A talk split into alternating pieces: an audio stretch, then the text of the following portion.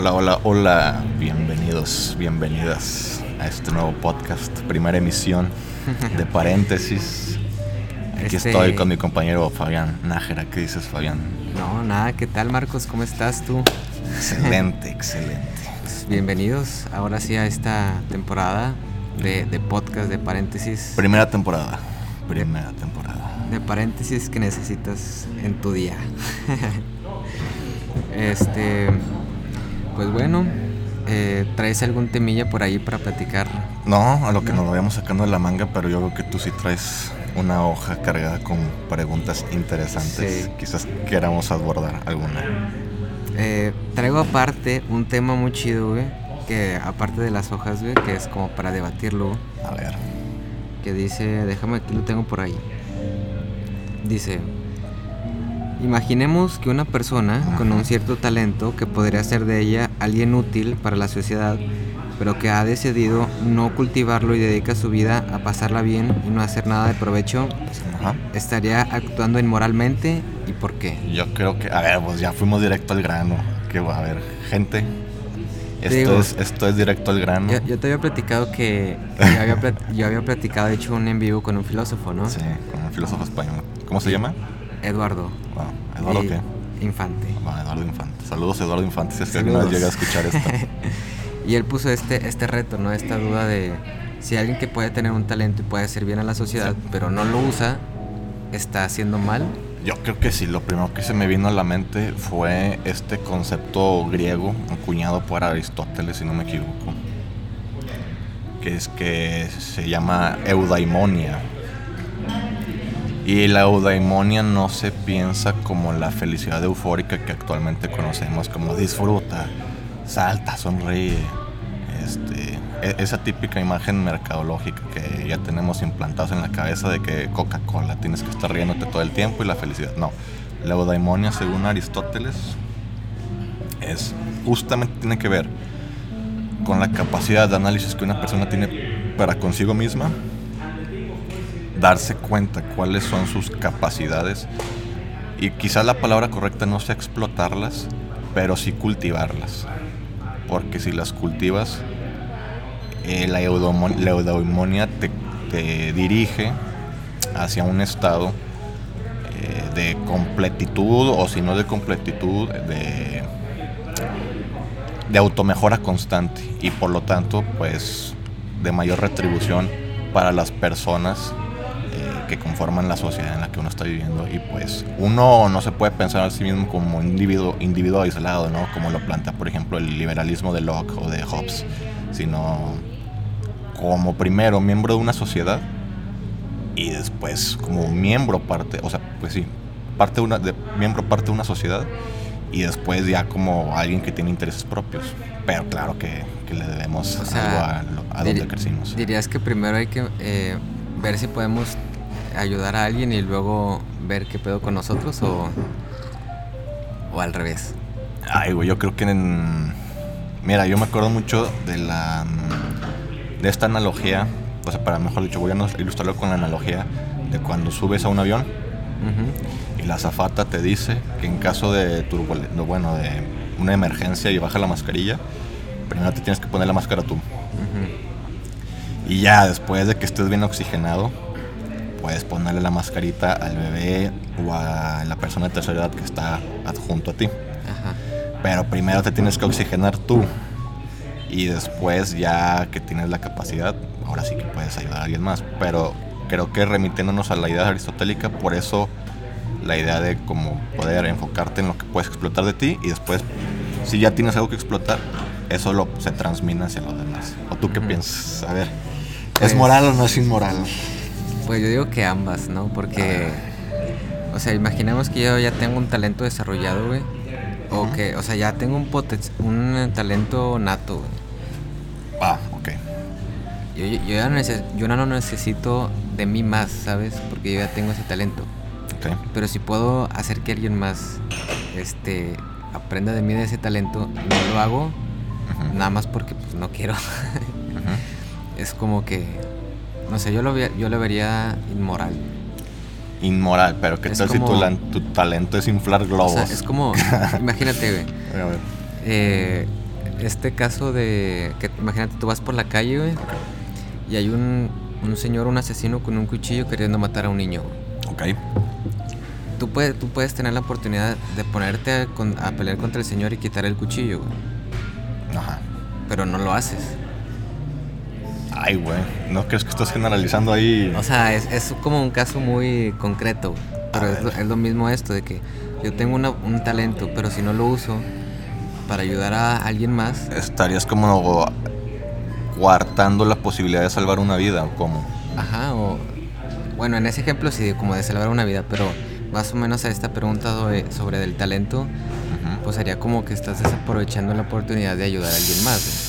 Híjole, muy buen punto. Fíjate que ahorita estoy estudiando a, Walter Benjamin, que pues es un filósofo de inicios del, siglo pasado, coetáneo de Heidegger, por ejemplo. Y, a- tú acabas de mencionar un punto clave dentro de su pensamiento, hasta ahorita que apenas lo estoy rascando, que, es el de la oportunidad perdida. La oportunidad perdida para Walter Benjamin, a huevo siempre lleva el a la catástrofe. Lo interesante aquí, lo que tú estás mencionando, es que uno tenga una cierta sabiduría para poder detectar que está a punto de perder, o que mejor dicho, está a punto de recepcionar una oportunidad que no debe ser perdida. Y yo me imagino, recapitulando con el concepto de eudaimonia, que si uno ya abre, digamos, su capacidad perceptiva para poder captar aquellos detalles que le conviene desarrollar para justamente no perder esa oportunidad, pues como que va de la mano eh, con el asunto de que cuando esa oportunidad llega, pues más fácil la cachas, ¿no? Sí, sí. Entonces yo lo veo, no solamente lo veo como algo ético o moral el, el- el desarrollo de la eudemonia, sino incluso necesario para la preservación de la sociedad. Pero pues, Sí, es, ¿no? es- bueno, me pareció buenísimo lo de la oportunidad Sí. perdida, porque si no, según Walter Benjamin, la catástrofe desarrolla en lo que le, le llama un continuum y tiene que lleva- llegar una fuerza redentora para romper ese continuum de catástrofe. ¿Y qué rayos es una fuerza redentora? Pues es alguien que te, hasta donde comprendo, como una figura, un alguien, algo que te ayude a recapitular en tu pasado y, y comprender ese momento perdido para que de alguna manera ese momento perdido en el presente se pues se concrete y ya no sea tan perdido. Pero esto es, te digo, esto es un scratch. Me puedo estar equivocando y alguien, ojalá experto en Walter Benjamin nos ilustre, pero es lo que comprendo, Sí. ¿no? Sí, sabes, a veces creemos que a lo mejor ese talento que nosotros tenemos, o sea, ya se va a quedar ahí, ¿no? Ah, ok, Pero sí. con, con eso que dices de que a lo mejor necesita llegar alguien más para darnos cuenta de que ese talento puede servir para más cosas, ¿sabes?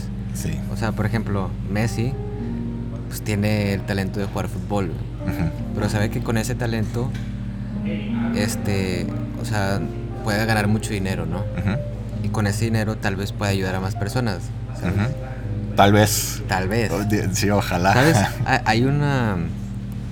es- Estaba este de Elon Musk que le pidieron que donara no sé cuántos millones de dólares Ah, ok. para, para eliminar la, La hambruna. Sí, sí. Y el vato dijo, no, pues sí, yo lo doy, güey. Nada más díganme cómo se va a usar, cómo lo van a administrar y todo. No, no le supieron explicar ese pedo y dijo, no, pues... Pero que no sea llorón porque Elon Musk mucho de los de los subsidios que recibe son por parte del Estado. Sí, Entonces ahí está muy cabrón el pedo de que de- al Estado sí les tira la mano, pero a la hora de retribuirle, como que sí le pinta muchas exigencias. Sí. Entonces es cuando dicen que el, que el verdadero socialismo existe para los ricos. Sí, es que imagínate, o sea, ellos tienen el poder, güey, ¿sabes? O sea, si no, si ellos, si el gobierno no les da la oportunidad de hacer sus empresas y eso, pues las quitan y se van a otro lugar, ¿sabes? Sí, sí, por supuesto. Aquí el asunto es que ese güey sí lo ayudó el, el- el Estado, o mejor dicho, pues las, las empresas estaban, bueno, mejor dicho, el Estado de Estados Unidos, el Estado, es que no quiero decir Estado americano, Estados Unidos, el- la banca estadounidense, lo ayudó y ahora de alguna manera, no sé si ese Estado es el que le esté retribuyendo, que, que le pida algo de vuelta, pero pues si el Estado le presta, pues lo más conveniente es que al Estado le regresen. Pero pues ahí es donde dice, no, hacer impuestos y, y me quiero lavar las manos. Entonces ahí es hablando del... Hablando de las capacidades que una persona debe desarrollar, pues me- no me parece muy eh, conveniente el tema del desarrollo social, moral, ético, el, tener ciertas capacidades adquisitivas y ciertas capacidades para construir este, tecnológicas, eh, institucionales a, a favor tuyo, este, estructurales a tu favor y que no hagas nada como para solventar cualquier tipo de problemática que esté acuciando a la población general, ¿no? Ujú. Maldito sea. maldita sociedad, maldita Nah, gente. Este, mira, pues si quieres iniciamos ahora sí con estas preguntas. Traje yo aquí una lista con varias preguntas porque son preguntas que una psicóloga hizo este, supuestamente para enamorar este, entre parejas, ¿no? A Pero- ver, a ver, aquí estamos haciendo un paréntesis dentro del paréntesis. Sí, Paréntesis dentro del pero paréntesis. en, Perfecto. en realidad esta investigación es más que nada para que las personas se conocieran más, ¿no? Y ver si encajaban, Ok. más que nada. Ujú. Pero son muy buenas, creo que hay muchos temas. Eh, son como treinta y tantas preguntas. ¿Te parece si cada podcast elegimos una tú, una yo? Va. Ok. Si quieres empezar tú. Híjole, pero yo no voy a ver cuál me enamora, sino que voy a elegir. Voy a elegir un Pues ya número al azar. para, para ligar, entonces. A ver, necesitamos una plumita para rayar aquí, pero yo voy a elegir un número. Ok. A ver, 11. ¿Cuál es el 11? Dice, tómate cuatro minutos para contar a tu compañero la historia de tu vida con todo el detalle posible. No te pases de lanza. Él es... Oye, Así, esto está muy tardado. Resúmelo así en un par de minutos. A ver. Ok, bueno, pues de hecho se presta mucho como introductorio para que, Sí, que nos esté escuchando este, sepa quién carajo soy yo. Pero en cuatro minutos, pues vamos a ver qué tanto es posible. A ver, yo crecí en un barrio negro, Bronx. Ah, no es cierto. en, en Nueva York. No, yo yo soy de aquí de Saltillo. Crecí en un barrio que está al norte, que se llama Brisas. Ahí tuve la oportunidad de, ver a mi familia crecer un poquito más cuando mi hermano llegó. Mi hermano y yo hicimos muy buenos amigos en el barrio de Brisas, muchas travesuras. Entonces yo fui un niño que empezó con el pie derecho haciendo travesuras correctas en el lugar correcto, en un lugar que se prestaba para ello. Era muy tranquilo. Y muchos de esas personas, muchos de esos amigos del barrio todavía son amigos míos. Aún, aún los, los cotorreo. Este, mi madre tiene una, una cuna fresa, nació en un lugar fresa. Mi padre es más como clase media o incluso media baja. Entonces ahí hubo una fusión cultural interesante. Mi madre siempre nos quiso como que dar las cosas más fresillas y mi padre le valía queso, así que nada, pues mientras vivan lo que tú quieras. Que sobreviva nada Sí, más. ya con eso. Mi padre era de que nada, escuela pública y mi madre, no, escuela privada. Entonces ahí mucho de mi vida se fue fusionando entre como que el lado fresa de mi familia y el lado barrio de mi familia. Entonces tengo un lado pedigrí, tengo un lado este callejero, Ajá. por así decirlo. Entonces yo soy, sí, yo soy, yo soy corriente definitivamente. Este, ¿qué más? Y pues bueno, me metí en muchos problemas obviamente porque pues mi núcleo familiar estaba siempre en, en esa disyuntiva cultural, pues creando fricciones constantemente y yo busqué mi camino y desde los 17 me fui de la casa y empecé a viajar solo a los 21 de que de, de raid. eh, ¿A dónde, ¿A dónde ibas? ¿Qué pues no sé, conociste? por ejemplo, un- una exnovia me dijo que quería ir a ver una banda de Islandia que se llama Moom a Guadalajara. Yo no tenía ni un peso y nos fuimos De raid, se fueron de, de, raid. de raid a Guadalajara. Y el hecho es que yo me terminé separando de ella allá y, y se quedó con unos amigos allá. Y yo empecé mi travesía pata de perro a través, o sea, a través de ese percance. Y de los 21 hasta los 27 tuve muchas etapas de viajes de ese tipo, de sin, ra- sin ropa, sin, o sea, me refiero a sin cambios, sin dinero, a ver hacia dónde llegaba la chancla. Y ahorita ya que tengo justamente el cumpleaños 33, ya tengo mucha hueva y me estoy dedicando ya pues mejor a estudiar filosofía que siempre quise estudiarla y nunca me atreví porque pues ya vivía abajo de un puente, literalmente ya vivía abajo de un puente y dormía al, al lado de ríos y, y de arroyos. ya fui homeless, así que ya no me da miedo estudiar filosofía. Ajá. que es lo que todos creen, ¿no? De que Sí. te vas a morir de hambre si estudias filosofía. Sí, ¿no? ya, ya lo pasé yo, así que pues, y sin estudiarla, así que Sí. pues mejor ya lo hago. Este, pues está chido, güey, esa, esa aventura. Me gusta que la gente sea así como aventurera. Sí, sí, claro. Sí. Este, pues yo estu yo nací, güey, en una ciudad muy pequeña, ¿Cuál en ciudad? Sabinas. Ah, ok. Los ríos más hermosos. Los ríos más hermosos que ahorita ya están, ya no tienen agua. Lamentablemente ya Mm. todos los ríos se están quedando sin agua, güey. Em, en el centro, vivía en el centro de, Sa- de Sabinas. La neta, lo único que hay en Sabinas es una plaza y una calle, básicamente. Wow, ok. Está demasiado pequeño. Y las cabalgatas. Y las cabalgatas que nomás es para ponerse borracho y pelearse, güey. Ok. Eh, y luego me mudé a Piedras, a Piedras Negras. Eh, allá terminé la prepa. Y luego me vine acá a Saltillo. Este, pues a terminar la uni. Ah, con ganas. Y pues aquí andamos. Em, Comunicación. comunicación, estudiando comunicación próximamente. Perfecto. Aquí en paréntesis, Fabián es comunicólogo. Exacto. Aquí vamos a ver el desarrollo profesional de Fabián. Ahorita Sí. estamos viendo sus pininos. Y yo creo que la única cosa que, que pues bueno, en, en mi historia me gustaría incluir y que aún no está, pero estará, será conocer Italia. Ojalá, claro que Ojalá. sí. ¿Por qué? ¿Por qué Italia, güey? No sé, hace como un año empecé a estudiar el italiano, güey. Y ya ves, o sea, cuando aprendes un nuevo idioma, o sea, tienes que como que conocer la cultura de, de dónde lo hablan. Ah, y yo empecé sí, como, sí. como, o sea, a ver el país, las culturas, o sea, la música, las películas, güey. Y dije, estaría bañado ir a, o sea, al menos conocer el país. Yo tengo entendido que un buen músico sabe algo de italiano o bastante italiano, precisamente Sí, por todas las particularidades que se, que se manifiestan en las partituras que solo se expresan eh, a través de ese idioma. Entonces, este, excelente cultura gastronómica, hermoso, her- hermoso ambiente mediterráneo, eh, la música empapada. Eso es, eso es lo padre, o sea, yo creo que el Mediterráneo también tiene mucha historia, ¿no? De Sí, todo lo que pasaba ahí antes. Y se presta mucho para la longevidad porque el Mediterráneo es un lugar donde concentra la población o de las poblaciones más longevas. Entonces, pues yo creo que está padre tu inclinación.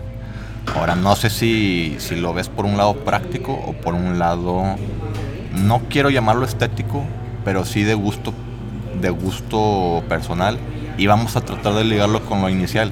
¿Qué tan eudaimónico es el hecho de que aprendas italiano? La neta creo que en, en, o sea, en el mundo no tiene como mucha utilidad el italiano, yo creo. Porque, Ah, eh, porque- italianos, no se me ofendan. No, no se bailan, pero, o sea, la neta es como, o sea, por ejemplo, el español, Ajá. o sea, pues cuánta gente no habla español, ¿no? O sea, el Sí. inglés, lo mismo, ¿no? O sea, todos hablan inglés, ¿sabes? Sí, sí. El italiano está chido, es una... Yo, yo la neta lo aprendí más como por hobby, más que por... O sea, que sea algo político, una cosa así. Este... Pero, o sea, o sea, comparando con el inglés, el español, otros idiomas, pues tiene menos importancia en el rango mundial de lenguas, ¿sabes? Híjole, yo no sé. mm, debatible en el sentido de que depende qué disciplina, porque volvemos a lo mismo. Tienes que, si estás eh, inserto en un rubro que te exige el aprendizaje italiano, porque este lenguaje permea las los elementos técnicos que tú necesitas desarrollar, pues el italiano es muy importante. Por ejemplo, si eres Sí. músico, pues el italiano es bomba. Sí, sí. Este, quizás incluso si haces café, ¿no? Tienes que conocer algunos tecnicismos este, detallados en italiano. Eh, pero si vas a aprender, mm, no sé, de la nouvelle cuisine, pues de nada te sirve porque lo que necesitas es francés. Entonces yo creo que depende de lo que estés estudiando o en el ambiente en el que te quieres desarrollar para determinar si el italiano va a ser importante o no va a ser importante. O, o también hay un, un políglota que se llama Luca Lampariello. A ver. Ese güey es un italiano y habla como 15 idiomas, güey, o algo así. Wow. Y el vato dice, o sea, de, de idiomas que habla fluido sin problemas son como 6 o 7 idiomas. Ajá. Y dice, o sea, el- para mí poder hablar tantos idiomas es porque mi trabajo me da la oportunidad de, es- o sea, porque él, él trabaja en eso. O sea, es ingeniero, estudió ingeniería en no sé qué, pero hace como cursos para cómo aprender a aprender. Yo he visto a videos de personas que son políglotas cuyo nombre no recuerdo, pero al menos dos o tres que he consultado y las tres personas coinciden en un punto muy importante, que es el siguiente. Cuando aprendes, digamos, tres idiomas, cuatro idiomas, cada, mientras más idiomas aprendas, más fácil es, es, este, entenderle al siguiente. Sí, sí. Ya sabes cinco, como que tienes más facilidad de aprender el sexto, que si nada más sabes dos idiomas y aprender el tercero. Si ya sabes nueve idiomas, no, hombre, el décimo, pues ya es como aprender casi un. No, sé, no quiero reducirlo tan, tan feo, pero es como, digamos, aprenderte ya una nueva palabra, básicamente. Para. O sea, lo que me refiero es. La dificultad que representa para ti ya no es tanto aprender un noveno idioma que aprender un tercer idioma sabiendo dos Exacto, güey. y ya estás con ganas. Pero pues hay que obviamente aprender esos dos idiomas iniciales Sí. al principio. Y sabes, o sea, es porque también, o sea, por ejemplo, el español, que nosotros ya lo sabemos por nacimiento. O sea, es más fácil, por ejemplo, aprender el italiano o el portugués. El portugués O- sobre todo, creo que tiene más de 85% de Sí. afinidad con el español. Sí, entonces aprendes el portugués, Sí. ya sabes inglés, portugués, y luego te lanzas al italiano, que ya conoces español y portugués, Ujú. tienes más afinidad con el italiano, Sí. lo aprendes francés, que es parecido, entonces como que de ahí vas agarrando para desarrollar más idiomas, ¿no? Sí, por supuesto. Mi hipótesis es, es solo una hipótesis. Sé que el lóbulo prefrontal del cerebro, que es el que se encarga del, lenguaje, quizás es el que se va desarrollando cada vez más y más al, punto de que agilice ese fortalecimiento, la posibilidad de adquirir nuevas capacidades eh, idiomáticas o de consecución de, nuevos aprendizajes idiomáticos, ¿no? Entonces es como fortalecer un músculo, como cuando te desgarras el, bíceps, el tríceps, poco a poco pues vas a adquirir una capacidad muscular superior. Yo me imagino que podría ser algo similar de esa estimulación constante del lóbulo prefrontal. Pero aquí los neurólogos que nos, que nos ilustren, por favor, cómo funciona, cómo funciona ese proceso. Solo una mera, una mera hipótesis. va- vamos a poner aquí una pausa porque necesito ir al baño urgentemente. Dale. y ahorita elegimos la siguiente pregunta. Órale, va, va. Eh, regresamos, regresamos al podcast después de esta breve interrupción. Que ustedes no sintieran en lo absoluto. Pues voy a elegir la siguiente pregunta. Va. Yo que el 6. 6. Dice, Es el 6. si pudieras vivir hasta los 90 años Ajá. y tener el cuerpo o la mente de alguien de 30 durante los últimos 60 años de tu vida, ¿cuál de las dos opciones elegirías? Vivir hasta los 90 con el cuerpo y mente de 30 durante los últimos 60 años de tu vida. ¿Le elegirías o no? A ver. Mm, está interesante. Necesito leerla otra vez porque se me ocurren algunas cosas. Si pudieras vivir hasta los 90 años y tener el cuerpo o la mente de alguien de 30 durante los últimos 60 años. Yo diría que, que no, güey. La neta, porque. O sea, qué, qué aburrido, ¿no? Siempre tener la, la misma mentalidad. Sí, yo creo que es, es, es una opción muy hedonista, pero a ver, tú desarrolla tu punto, porque por ahí también me inclino yo. Tú di, a ver. Sí. Yo diría que, o sea, igual físicamente estaría bañadísimo llegar así hasta los 90 años, pero tendrías que también tener la mente, ¿no? De, de alguien de 30 años. Sí. Entonces es como que vas a llegar a 90 años con un- una mentalidad de 30 años, como que entonces no te sirve de nada vivir tanto si... O sea, si no vas a profundizar en tu vida, ¿sabes? Sí, estoy totalmente de acuerdo. Yo la verdad, yo sí pienso que existe una dignidad en el envejecer. A mí, obviamente, mi parte, digamos, más vanidosa eh, sufre por el, por el envejecer, pero la verdad es que es mínima comparada con las sorpresas y, y lo, lo grato que me representa el aprender constantemente y, de ir destruyendo esa mentalidad treintona que después se va a convertir en una mentalidad cuarentona y después espero Sí. cincuentona, pero cada vez más sustancial. Y claro que me lleva a la idea de pensar, oh, me encantaría tener este conocimiento a los 20, a los 15, Ujú. pero pues es parte del juego darse cuenta de lo que decía García Márquez. Gabriel García Márquez decía que la sabiduría llega cuando esta ya no sirve para nada. Pero es parte de lo padre como que generar esa retrospectiva de todo aquello que, que fungió para bien o para mal dentro de tu vida y pues más o menos corregirlo en tu presente para direccionarlo, esperemos quizás hacia un mejor porvenir, pero definitivamente imagínate estar tropezándote con la misma piedra una y otra vez durante 60 años. O sea, sería aburrido, ¿no? Es como rutinario, Sí, claro que sería aburrido y pesado porque no sé si se hackee. Hay un poquito esa respuesta, porque imagínate que durante 60, 60 años siempre te estás equivocando lo mismo, no sé si llegaría a existir un momento de ruptura dentro de ese hechizo que te haga decir, oye, ya, yo no aguanto 60 años de esta barbarie este, de mentalidad, no solo postergada, sino estancada. A ver, ¿cómo, cómo, cómo yo mismo encuentro la manera de romper este hechizo ¿no? y, y avanzo a la siguiente etapa. Es como el que platicamos el otro día del libro de Albert Camus, bueno, del pensamiento de Albert Camus, que es como de lo absurdo. Sí. Como el del mito de Sísifo de estar haciendo todos los días como lo mismo, la misma rutina y no avanzar y llegas a un punto y te regresas otra vez y es como que se vuelve absurdo tener una vida así, ¿no? Sí, y a, mí lo que me gusta de este mito es más o menos pensar que, que se puede edulcorar cada repetición o pintar o recrear de una manera, digamos, entre comillas, distinta, como para que no se sienta igual a la repetición anterior. Pero estas repeticiones de 60 años suenan peores porque es como si siempre fuese igual y no tuvieras la capacidad de edulcorarla tantito. ¿Has visto la película de El Día de la Marmota? Ay, sé de qué se trata, de que se repite el mismo día, siempre más o menos igual, pero como que cambian algunos detalles. Pero nunca he tenido el placer de verla. Yo, yo la primera vez que lo escuché fue en un libro. ¿Cuál libro? ¿Te acuerdas? es de Austin Kleon. No me acuerdo cuál de todos era. Eh, pero tenía un capítulo sobre eso, del Día de la Marmota, así lo llamaba, y cómo vivir un día como con hábitos, pues así decirlo, ¿no? Que es muy relacionado con el eterno retorno nietzscheano. Sí. sí, sí, sí. Que, que, después vi la película que sale Tom Hanks, Ajá. que es un reportero y lo mandan a una ciudad, a un pueblo, donde celebraban el Día de la Marmota, güey. Ok. Que cuando sale la marmota es la celebración de la primavera. Sí, sí, de la primavera, exacto. Ajá.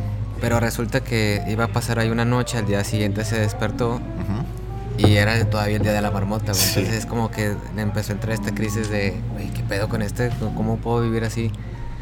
Y, todo se repetía tal cual o si era de que cambiaban algunos detalles? No, todo se repetía tal cual. ¿Y, qué pasó? trataba él de salir de, de la ciudad y pasaba un, un, incidente, ¿no? Porque había nieve.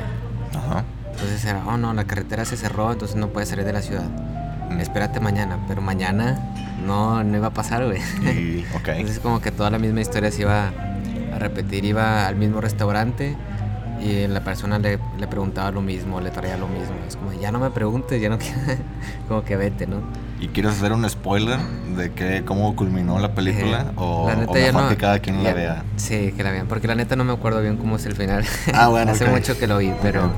Pero se tarda de esta idea que justamente estamos ahorita manejando, que es cómo se trataría, cómo, cómo sería la vida de alguien si todo el, el único día que tuviera a su alcance fuese siempre el mismo. Sí, o sea, yo entraría en crisis igual que este vato. O sea, imagínate reportero y vivir lo mismo día y cubrir siempre lo mismo es como ya, o sea, insoportable. Y creo que en la vida sería igual, ¿no? Si vives durante 60 años, 30, tus 30, es como te vas a fastidiar en cierto punto. Sí, yo creo que hipotéticamente hablando, me, me remito mucho a esta idea, digamos, de los gamers.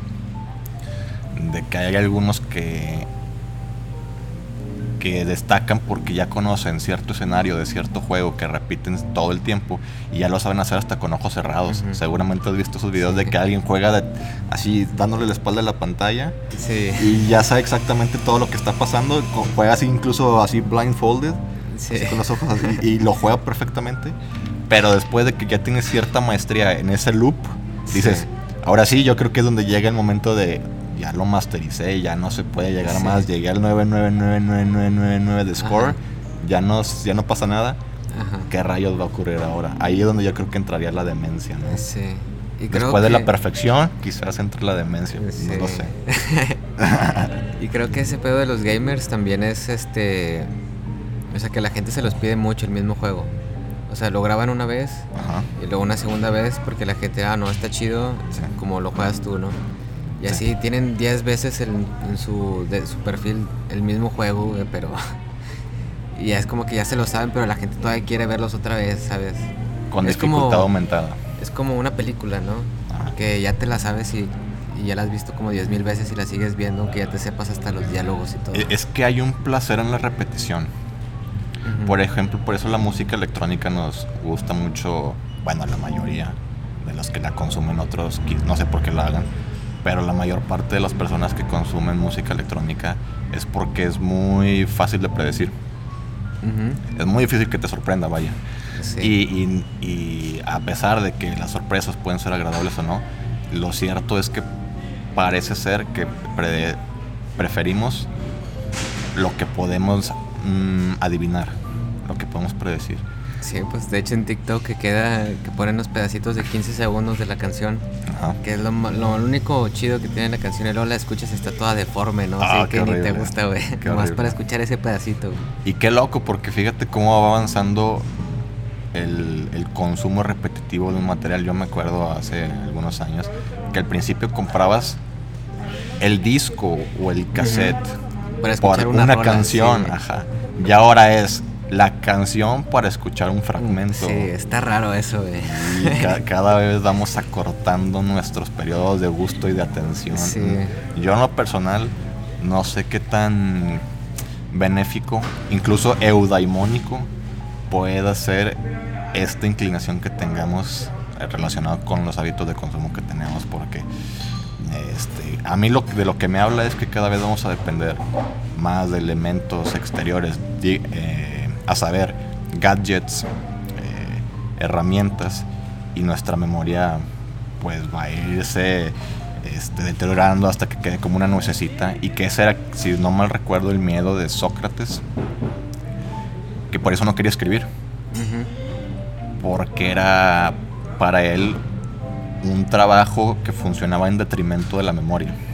Sí, sí, porque la gente, o sea, yo, yo he estado leyendo, este, te platiqué de Odindo Peirón, ¿no?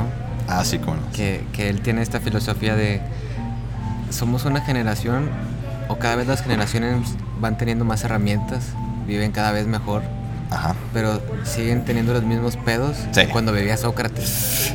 sí, sí, moralmente hablando, no hemos dado un salto cuántico en relación a la capacidad que tenemos de concebir este, la justicia, por ejemplo. Sí cuando tú hablas de justicia, muy probablemente sigamos atorados en los meollos que se trataron en la República de Platón.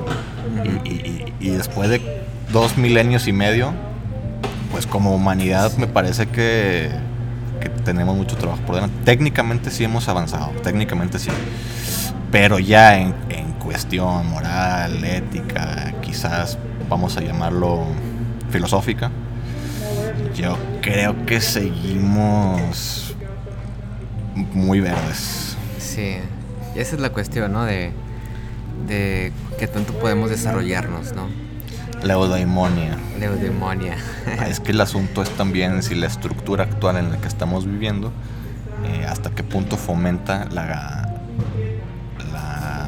participación que tenemos dentro de este, de este desarrollo eudaimónico, ¿no? Porque cuántas veces no dejamos lo que consideramos que es nuestro talento para cumplir con otros requisitos que, en este caso tienen que ver con lo económico, este, con digamos una mera supervivencia o incluso de estatus, pero pues ya te abandonaste tu verdadero, ya te, olvidaste tu verdadero talento para pues cumplir con un requisito familiar, social, etcétera, etcétera. Entonces es un tema difícil, es un tema muy difícil. Pero, pero bueno amigo, yo creo que pues se puso chida la plática, ¿no? Ah, sí, estuvo excelente. Este, tal vez en el siguiente capítulo tendremos más temas todavía para, ah, para platicar, ¿eh? Por supuesto.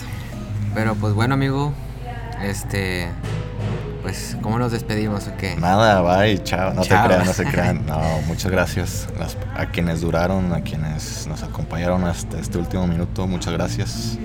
A toda la racita, eh, sigan el podcast en Instagram. Ahí vamos a estar también para que chequen ahí pues cuando eh, publiquemos cosas. Y pues también en Spotify, ahí vamos a estar. Sí, este, este proyecto apenas va a generar una estructura, es decir, como que todavía los, los horarios están planeándose, pero pues cada vez ahí los vamos a ir institucionalizando Sí. poco a poco, pero pues mientras gracias por estar aquí. Eh, y pues ya, nos vemos eh, la próxima semana con un nuevo capítulo, raza. Nos vemos, esto fue el paréntesis que necesitas en tu día. Chao. Chao.